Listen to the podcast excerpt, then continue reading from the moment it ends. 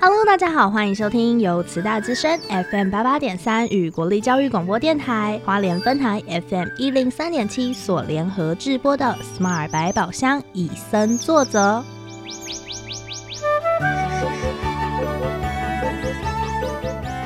透过 Sherry 与 Porter 看完一系列野望影展影片，邀请来自不同领域的来宾互相交流，带给每位听众朋友们全新的生态观点。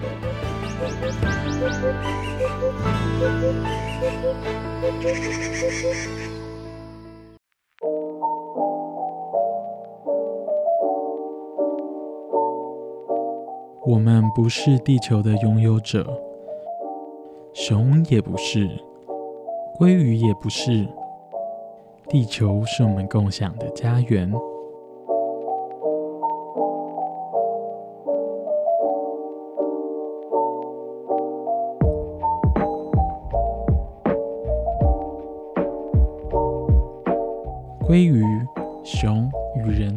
关系是相当紧密的。如何在经济与生态之间做取舍？过往在思考生态议题，常常将人类排除在外，以动物为主，却忘记人类也是生态其中的一部分。从红龟的旅程，我们将要反思人类该如何与环境共生存。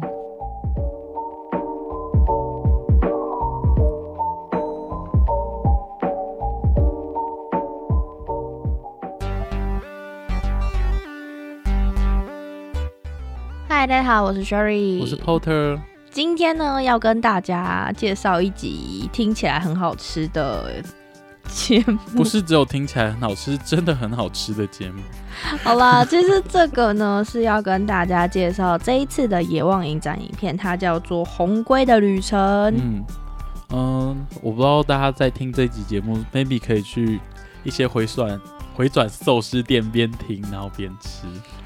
这样会不会太邪恶？可是要在想啦，就是我们在吃这些寿司的时候，就要去想说，其实我们真的是吃多少拿多少就好了，对，不能过度。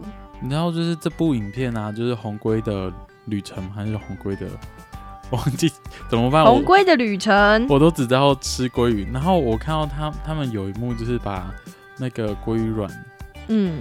撒在地板上，可是我真的觉得那样真的很不可取。就是他们其实如果他们在河里面，嗯，他们其实长大之后都是变成一条一条的鲑鱼。你为什么不让它长大？你说鱼鱼卵吗？对啊，我我后来有想过这件事，但是呃。因为 Porter 妈妈是吃素，她就会跟我说，鱼都会变成鱼丸，你在妈妈吃很邪恶，就像你刚刚说的话。然后其实我我没有，我有，我其实很很大之后才吃过鲑鱼丸，因为我都被这影响。然后我知道我有个朋友，嗯，他跟我说，可是呢，鱼卵不一定每一只都会孵化、孵孵孵化、孵化。对。可是你看哦。为什么我以前在学生物学的时候，老师就有说，为什么人一次只生一个到两个，最多可能也才四个，嗯，已经差不多快到极限了。然后可能小猪它一次是生，就是反正就是四五个，然后甚至更多。老鼠一次是十几个。对。那为什么鱼在影片里面跟我们说，一只鲑鱼母鲑鱼一次是四千颗卵？那原因就是因为孵化率很低，然后还会被一些。奇怪的人类吃掉，奇怪的人然后熊啊也很喜欢吃这些鲑鱼卵，所以他们才要这么大量。我所以我觉得你那同学那个不行不行，那个不行对不对？可是我觉得就像刚刚你说的，就是要吃多少拿多少就好了，不要太过量也是一种方式，不是吗？对，因为像是我印象其实蛮深刻的是在这一次的影片里面，他有一句话，他是跟我们说。他也没有说不能吃，然后他甚至还带我们在影片里面看到那个鲑鱼的加工链长什么样子，就是可能有鲑鱼啊、鲑鱼鱼卵啊什么的。但是呢，他有一句话是说，哎，其实熊也会去吃这些鲑鱼。对，那他们并并没有要禁止，而是说要在比如说那一个地区有多少条。你去抓它，也可以帮他们做一个生态平衡。因为之前好像也有影片是说，呃，如果在一个地方羊群或者是牛群太多，也会造成植批的问题。鹿鹿群群太多也会造成那个地区植批的问题。那嗯鲑鱼太多，嗯，就光看你家附近某一个池塘的锦鲤就好了，或无锅鱼，我知道，就是一把饲料撒上去，全部都是头。可怕。那很可怕。那如果你今天看到一整池都是满满的鱼，其实对他们的生活也是有压力的。你说所以鲑鱼的部分吗？呃，不管是鲑鱼还是无锅鱼啦，鲑鱼的话，我很开心。因为你是那头棕熊嘛。我很喜欢吃鲑鱼啦，就哦。你可能比较喜欢吃无锅鱼。嗯，我也喜欢吃鲑鱼，不过真的是要强调的一个点就是吃多少拿多少。对，吃因为刚才有讲到说，嗯，蛮喜欢的一句话是，他有一句话叫做“人跟棕熊一样都没有拥有地球”，嗯，然后这一片是我们共享的家园，我们是一起 share 的，不是只有我们。不是领导的啦，对，是大家，嗯，大家听得懂吗？他的意思是，所以刚刚的台语意思是说，不是你家的，是每一个人的。好，我作为翻译。哦，我其实比较怕我发音不标准，大家听不懂。哦，所以你刚才讲的是，嗯、哪一国语言？鲑鱼，鲑鱼语。鲑鱼语。哎、其实我其实真真的是蛮好奇的，就是说，呃，这么多鲑鱼，明明嗯就是大家都可以吃，因为平常我们在平常保育类啊，保育类听起来就是都是那种快没有快没有的，嗯，然后鲑鱼明明就是无为的一只鱼，为什么要去特别去照顾它？我觉得可能就是因为无尾，然后大家会说耶无尾，吃起来，吃起来，抓起来，抓起来，然后抓着抓着可能就什么都没了。哦，其实嗯也是啦，嗯，就是呃，我觉得像这一篇啊，这不是这一篇啊，就是这一部这部影片就是从鲑鱼的这个算是生物，然后它也是我们很熟悉的一种食材吗？这样讲也，食材，对它也是我们很熟悉的食材。但你如果当这个物种，就是它非常的随手可可得，嗯，或是它太习以为常的时候，你会忽略它，其实它有保的育它的重要性。谁知道说，就是我吃个鲑鱼，吃着吃着，它竟然还会影响到说，哦，也会影响到说熊会不会攻击人类？你有想过哦这件事吗？其实我我在看影片的时候，我非常的讶异，因为嗯在影片他们在简介的时候，可能就是摄影师，然后受访者，你知道他们的三点关系就是。受访者的正后方就好几只熊在那边走来走去。对，那平常这些熊在我们看起来都是要在动物园关起来的，嗯可是他们居然可以在这么近的距离，然后接触，然后熊也一副谁理你啊？你什么东西？我还记得有一个片段，就是他不是有在按那个计时的规律，就是有一个嗯人他要测技术。计计数，在水坝上面把那个竹篮打开，竹篮就是拦住那些鱼的竹子，对。打开竹门打开，然后让那些鱼通过，然后说要去数那个鱼的数量。然后才决定说人类能不能捕捉。嗯，然后他他在讲解的时候，就有三只熊这样从他同跟他一起走在那个桥，然后这样走过去，然后继续讲解他的，搞得好像就是熊也只是呃，路过，他就是路路人人甲，他真的是路人熊这它样子。其实里面应该都是攻读生。好啦，没有啦，跟大家开玩笑的。可是我真的觉得，如果今天在嗯台湾的某一个地区真的嗯看到一只熊，我还可以这么淡定的话，那真的就是台湾保育生还非常的做的非常好了。你说他四处都有东西可以吃，所以就不会对人怎么样？因为现在其实只要棕熊走到产业道路上面，嗯，就不是在山林里面，基本上有我觉得百分之九十九点九九九都会上新闻吧，因为就是可能哦人被攻击了，或者是嗯民宅什么东西被偷走了。入侵之类的。对对对对，所以都会是什么危险状态啊，然后要请什么消防局啊，或者是什么动呃野生动物什么协会来帮助。如果今天可以把这件事情变得跟受访的那个就是讲解说的那个先生一样，哇，那那真的不得了。那还蛮厉害的。不过说到这个，我会想到之前国外有一个蜂农，然后他的蜂他的蜂蜂巢嘛，就是蜂箱，蜜蜂蜜蜂的蜂箱都会被那种熊熊拿去吃拿去吃，所以他最后做一件事，做什么事？因为他就把他们自己农场的蜂蜜有分很多种，嗯，然后就放一个桌子，然后放四瓶，然后去用那个夜视仪去拍，然后看熊喜欢吃哪一个。最后呢，熊只吃某个特定的蜂蜜，它就不养了那个。没有，它要特定标榜说这种蜂蜜是连熊都很喜欢，然后其他的 就是做一个噱头。这根本是商业行销。可是它是透过就是生态去判定我的蜂蜜哪一个品质比较好。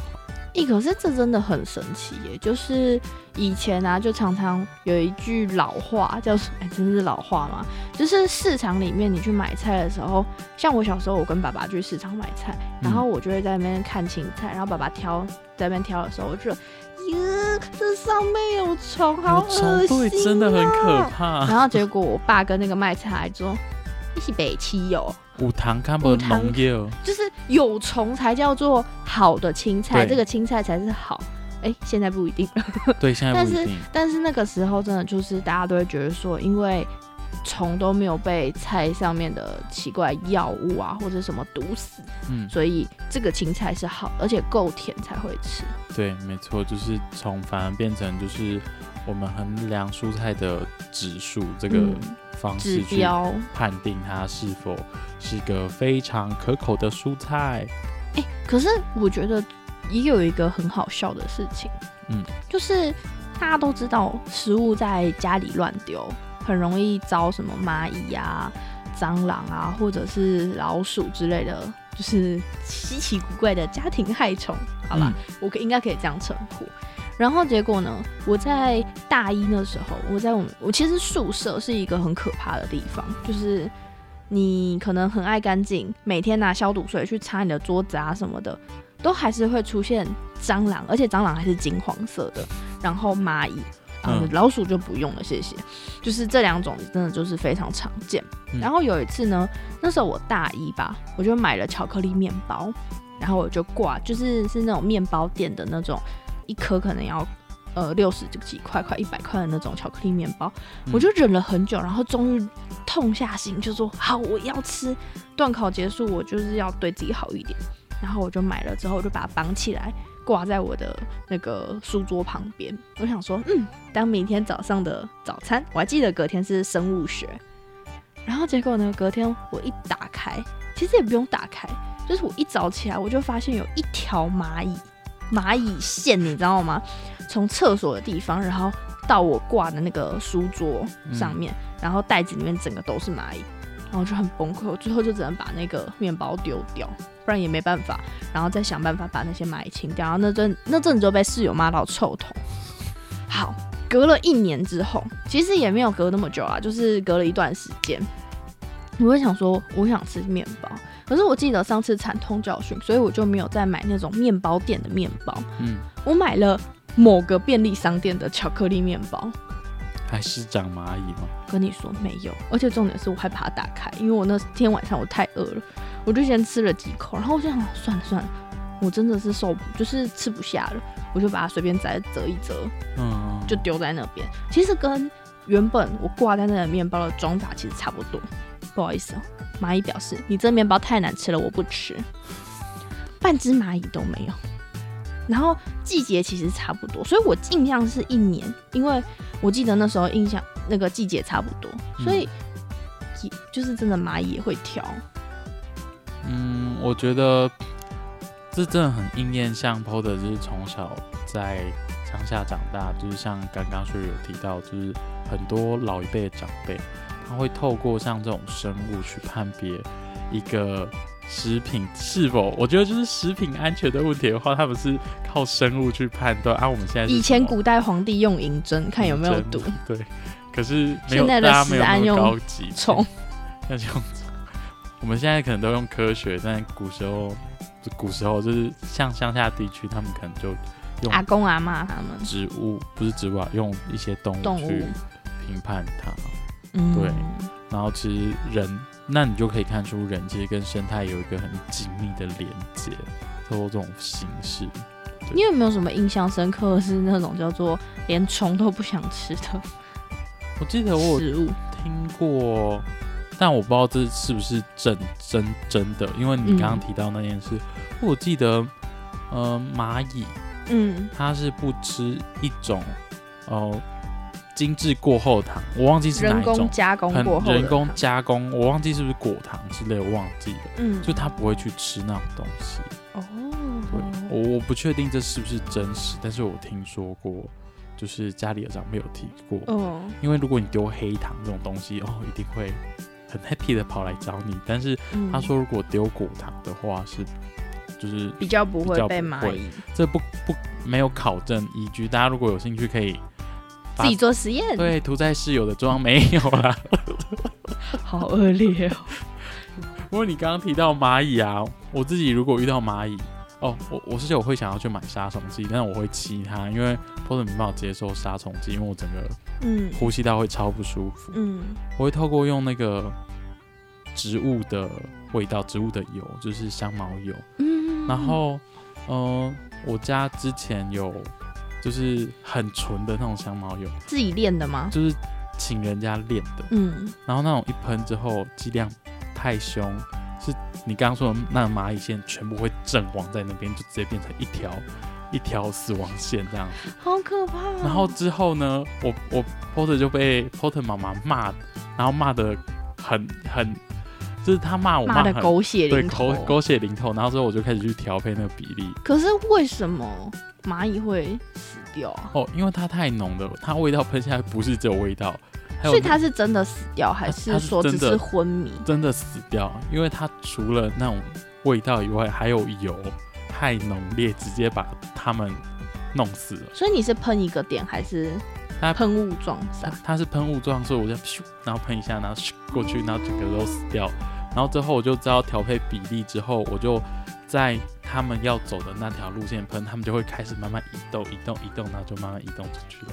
哦，就把他请出家门。对我我不喜喜欢就是让他们一直死光，然后所以我在我宿舍这样，我都会定点在某些地方喷。那你知道现在会发生什么事？他就去找室友。哎、没关系，Sherry 也做过这种事情。